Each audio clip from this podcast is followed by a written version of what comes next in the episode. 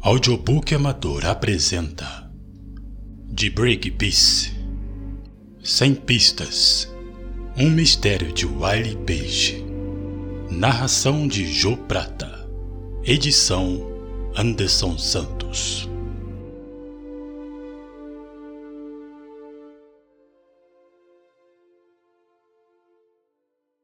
Prelúdio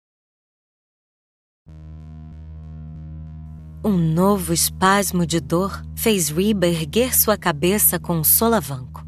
Ela pressionou as cordas que prendiam seu corpo, amarradas em torno de seu estômago, a um cano vertical que havia sido instalado do piso ao teto, no meio da pequena sala. Seus pulsos foram amarrados na frente e seus tornozelos estavam atados. Ela percebeu que havia adormecido e foi imediatamente inundada pelo medo.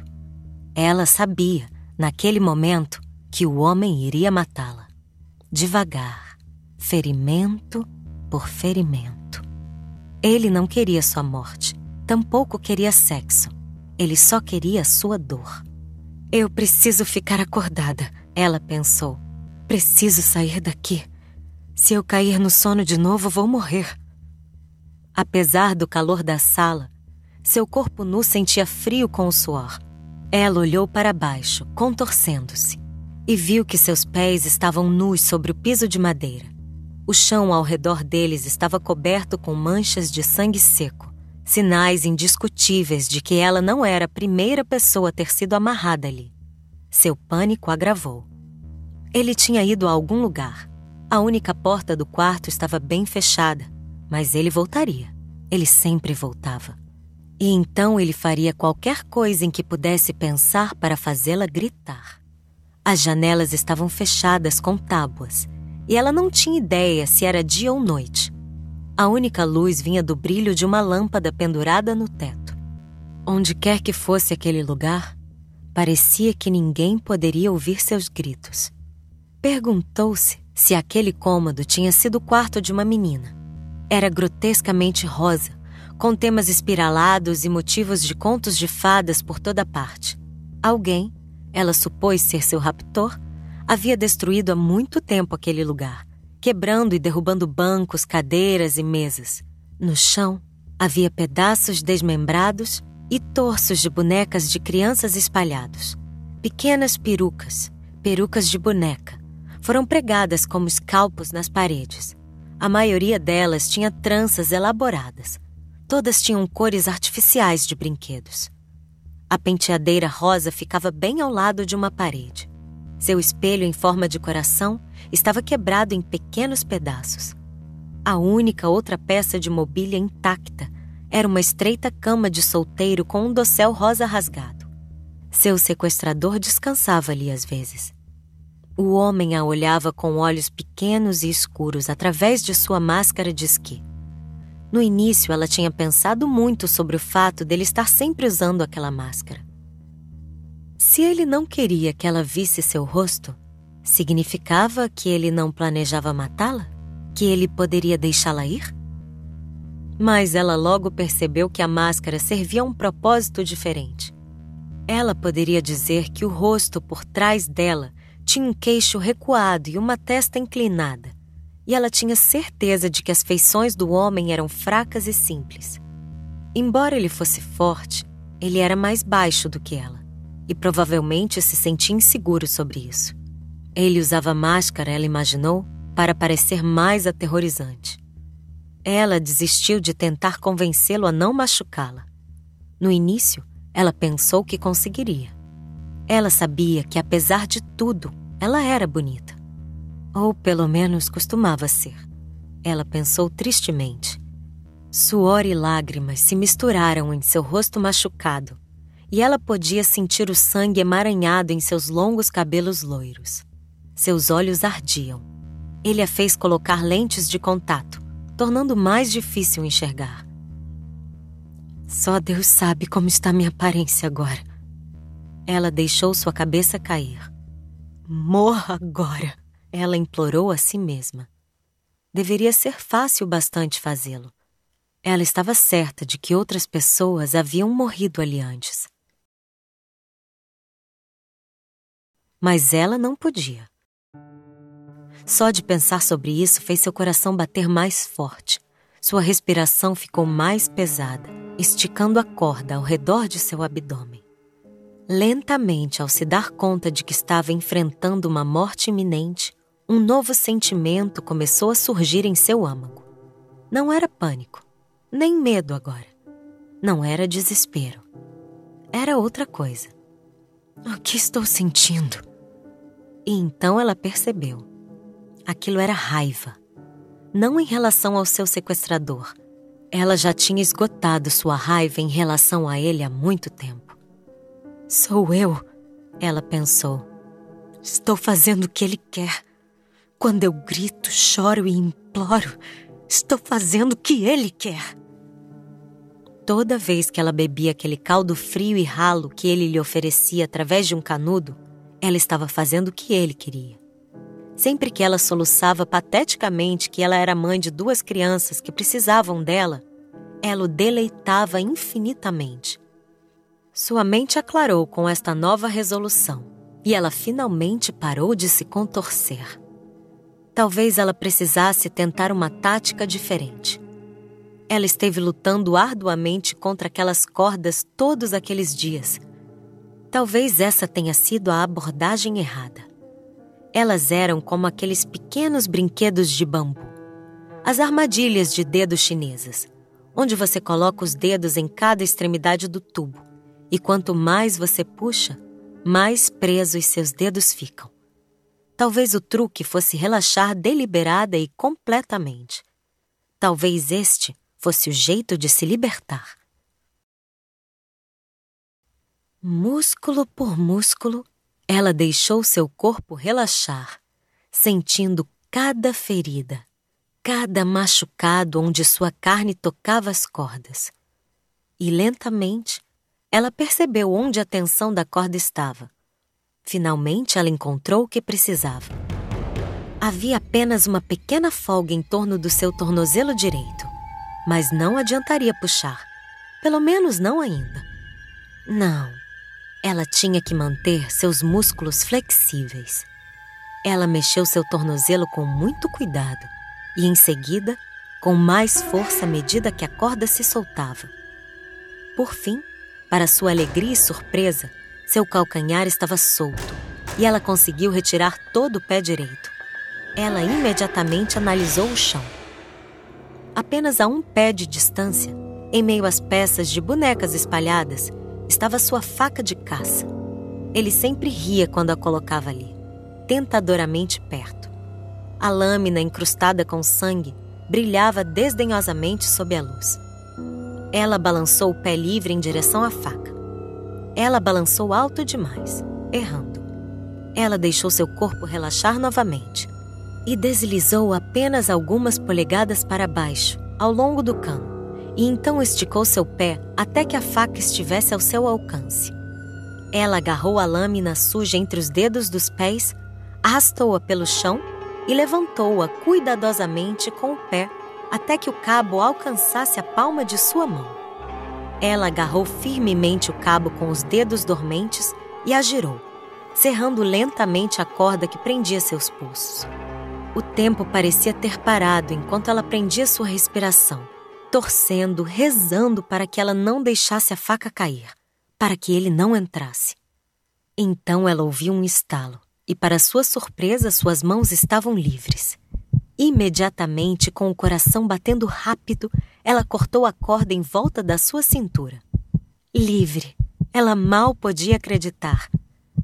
Por um momento, tudo o que conseguiu fazer foi agachar-se lá, suas mãos e pés formigavam com o retorno da circulação total. Ela cutucou as lentes de contato sobre seus olhos, resistindo à vontade de arrancá-las. Ela cuidadosamente as deslizou para um lado, deu um pequeno beliscão nelas e as retirou. Seus olhos doeram terrivelmente. Foi um alívio não utilizá-las mais. Quando ela olhou para os dois discos de plástico que se encontravam na palma da sua mão, sua cor o deixou enojada. As lentes eram de azul brilhante, artificial. Elas descartou. Com o coração acelerado, Reba se levantou rapidamente e foi mancando até a porta. Ela pegou a maçaneta, mas não girou. E se ele estivesse lá fora? Ela não tinha escolha. Reba girou a maçaneta e puxou a porta que se abriu sem fazer ruído. Ela olhou para um longo corredor vazio, iluminado apenas por uma abertura em arco à direita. Ela se arrastou, nua, descalça e em silêncio, e viu que o arco se abria para uma sala mal iluminada. Ela parou e examinou. Era uma sala de jantar simples, com uma mesa e cadeiras, tudo completamente normal, como se uma família pudesse em breve voltar para casa e jantar.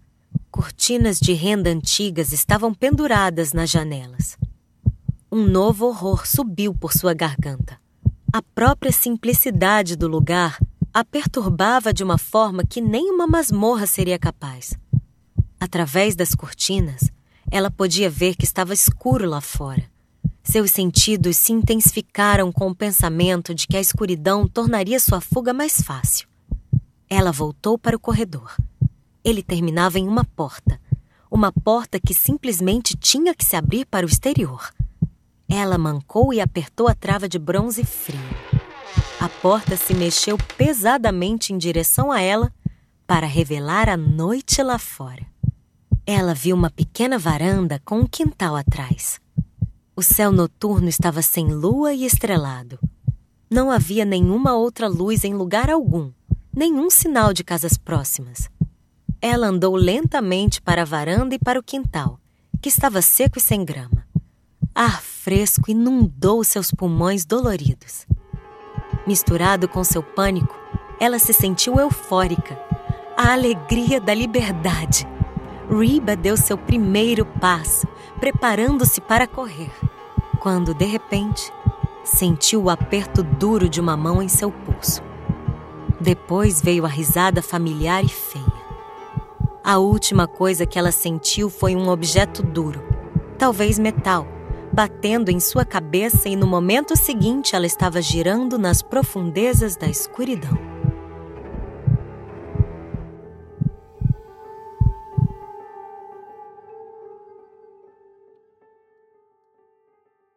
Capítulo 1 Pelo menos o cheiro não se alastrou. O agente especial Bill Jeffries pensou. Ainda inclinado sobre o corpo, ele não podia deixar de detectar os primeiros vestígios do odor. Ele se misturava com o aroma fresco de pinho e a limpa névoa nascente do riacho. Um cheiro de cadáver que ele deveria ter se acostumado há muito tempo. Mas ele não se acostumara. O corpo nu da mulher tinha sido cuidadosamente disposto em um grande pedregulho na beira do riacho. Ela estava sentada, inclinada sobre outra pedra, com as pernas retas e abertas, as mãos dos lados. Um estranho ângulo do braço direito, ele podia ver, sugeria um osso quebrado. O cabelo ondulado era obviamente uma peruca, sarnenta com mechas de tons loiros. Um sorriso rosa foi desenhado com batom na sua boca. A arma do crime ainda estava apertada em volta do pescoço. Ela tinha sido estrangulada com uma fita rosa. Havia uma rosa artificial vermelha sobre a rocha na frente dela, a seus pés. Bill tentou cuidadosamente levantar a mão esquerda. Não se mexeu.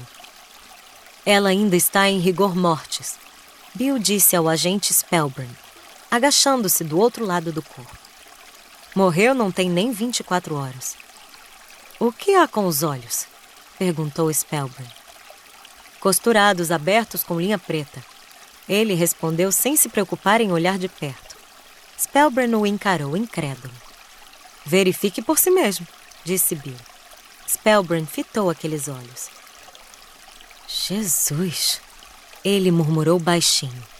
Bill percebeu que ele não recuou com nojo e agradeceu por isso. Havia trabalhado com outros agentes de campo. Alguns deles eram veteranos, como Spellburn, que estariam vomitando suas entranhas a esta altura. Bill nunca tinha trabalhado com ele antes. Spellburn tinha sido chamado para esse caso de um escritório de campo de Virgínia. Tinha sido ideia de Spellburn trazer alguém da unidade de análise comportamental em quântico. Era por isso que Bill estava ali. Jogada inteligente, Bill pensou. Bill podia ver que Spellburn era alguns anos mais jovem do que ele. Mas mesmo assim, ele tinha um olhar experiente e desgastado que ele gostava. Ela está usando lentes de contato, Spellburn observou. Bill observou com mais atenção. Ele estava certo. Um azul artificial e misterioso o fez desviar o olhar. Estava frio ali no riacho, no final daquela manhã. Mas mesmo assim, os olhos estavam achatados em suas órbitas. Seria difícil adivinhar a hora exata da morte. Tudo que Bill sabia era que o corpo tinha sido trazido para lá em algum momento durante a noite e fora cuidadosamente colocado ele ouviu uma voz nas proximidades. Federais de merda! Bill olhou para os três policiais locais de pé a poucos metros de distância. Eles estavam sussurrando inaudivelmente agora. Então Bill sabia que ele ouvira aquelas palavras bem escolhidas de propósito. Eles eram de Yarnell, na vizinhança, e claramente não estavam felizes do FBI ter aparecido. Eles pensaram que poderiam lidar com aquilo por conta própria. O chefe da vigilância do Parque Estadual Mosby tinha pensado de forma diferente. Ele não estava acostumado a ver coisas piores do que vandalismo, lixo, pesca ilegal e caça, e ele sabia que os moradores de Arnel não seriam capazes de lidar com aquilo. Bill deslocou-se a distância de mais de 100 milhas de helicóptero para que ele pudesse chegar antes do corpo ser movido. O piloto tinha seguido as coordenadas para o terreno de um prado em uma colina próxima, onde o chefe da vigilância e Spellburn o encontraram. O chefe os conduziu de carro por algumas milhas em uma estrada de terra, e quando eles estacionaram, Bill pôde vislumbrar a cena do crime desde a estrada. Era apenas uma curta descida até o riacho. Os policiais que esperavam impacientemente nas proximidades já tinham visto a cena. Bill sabia exatamente o que eles estavam pensando. Eles queriam resolver aquele caso sozinhos. Uma dupla de agentes do FBI era a última coisa que gostariam de ver. Desculpe-me, caipiras, Bill pensou, mas vocês estão fora do seu terreno aqui. O xerife acha que é tráfico humano, disse Spellburn. Ele está errado. Por que você acha isso? Bill perguntou. Ele mesmo sabia a resposta, mas queria ter uma ideia de como a mente de Spellburn trabalhava. Ela está na casa dos 30, não é tão jovem, respondeu Spellburn. Tem estrias, então teve pelo menos um filho. Não é o tipo que geralmente pegam. Você está certo, disse Bill. Mas e a peruca? Bill balançou a cabeça. Sua cabeça foi raspada, respondeu ele. Então, seja lá qual fosse a utilidade da peruca, não era para mudar a cor do cabelo. E a rosa? perguntou Spellburn. Uma mensagem? Bill examinou. Flor de tecido barata, ele respondeu. O tipo que você encontraria em qualquer loja de preços baixos. Vamos investigá-la, mas não descobriremos coisa alguma. Spellburn olhou para ele claramente impressionado. Bill duvidava que qualquer coisa que encontrassem serviria muito além. O assassino estava muito decidido, muito metódico. Toda aquela cena tinha sido preparada com um certo estilo doentio que o deixava apreensivo. Ele viu os policiais locais ansiosos para chegar mais perto e acabar logo com aquela situação. Fotos foram tiradas e o corpo seria removido a qualquer momento. Bill levantou-se e suspirou sentindo a rigidez nas pernas. Seus 40 anos estavam começando a pesar, pelo menos um pouco. Ela foi torturada, observou ele exalando com tristeza.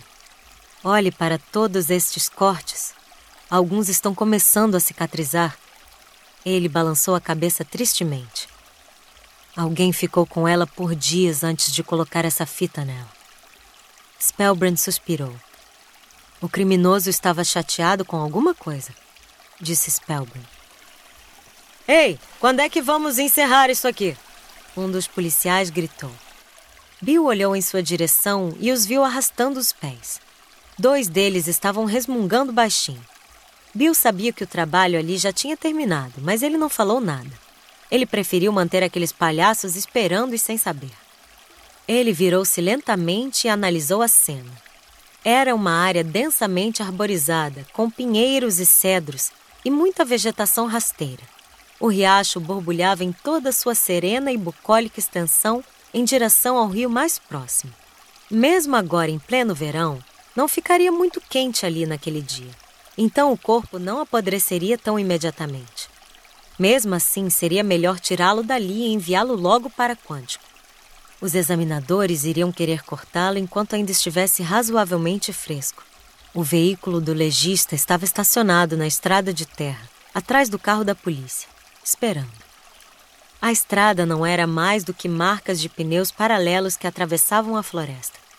O assassino quase certamente havia dirigido por ali. Ele tinha carregado o corpo por uma curta distância, através de um caminho estreito, até aquele local. O arrumou ali e foi embora. Ele não teria ficado muito tempo. Mesmo que aquela área parecesse fora de rota, os vigias patrulhavam regularmente por ali e carros particulares não deveriam passar por aquela estrada. Ele queria que o corpo fosse encontrado. Estava orgulhoso de seu trabalho. E fora encontrado por umas duas pessoas que andavam a cavalo no início da manhã. Turistas em cavalos alugados, o vigia havia dito para Bill. Eles eram turistas de Arlington. Estavam hospedados em um rancho que imitava o Velho Oeste, na divisa com Yarnell. O vigia tinha dito que eles estavam um pouco histéricos. Eles haviam sido orientados a não sair da cidade, e Bill planejava falar com eles mais tarde. Não parecia haver absolutamente nada fora do lugar na área em torno do corpo. O cara tinha sido muito cuidadoso. Ele havia arrastado algo por trás enquanto voltava do riacho. Uma pá, talvez, para obscurecer suas próprias pegadas. Nada deixado intencionalmente ou acidentalmente. Quaisquer marcas de pneus na estrada haviam provavelmente sido obliteradas pelo carro da polícia e do legista. Bill suspirou para si mesmo. Droga, ele pensou. Onde está Riley quando eu preciso dela? Sua parceira de longa data e melhor amiga estava de licença involuntária, se recuperando do trauma do seu último caso. Sim, foi um bem desagradável. Ela precisava de um tempo de folga, e verdade seja dita, ela poderia nunca mais voltar. Mas ele realmente precisava dela agora. Ela era muito mais esperta do que Bill, e ele não se importava em admitir isso. Ele adorava ver a mente dela trabalhando. Imaginou-a esmiuçando aquela cena, detalhe por detalhe minúsculo. Naquele momento, ela estaria provocando com todas as pistas dolorosamente evidentes que estavam bem diante dele. O que Riley veria ali que Bill não conseguia? Ele se sentiu perplexo e não gostou da sensação. Mas não havia mais nada que ele pudesse fazer sobre aquilo agora. Ok, pessoal. Bill chamou a polícia. Levem o corpo embora. Os policiais riram e se cumprimentaram, batendo as mãos. Você acha que ele vai fazer isso de novo? perguntou Spellburn. Eu tenho certeza que sim, disse Bill. Como você sabe? Bill deu um suspiro longo e profundo. Porque eu já vi um de seus trabalhos antes.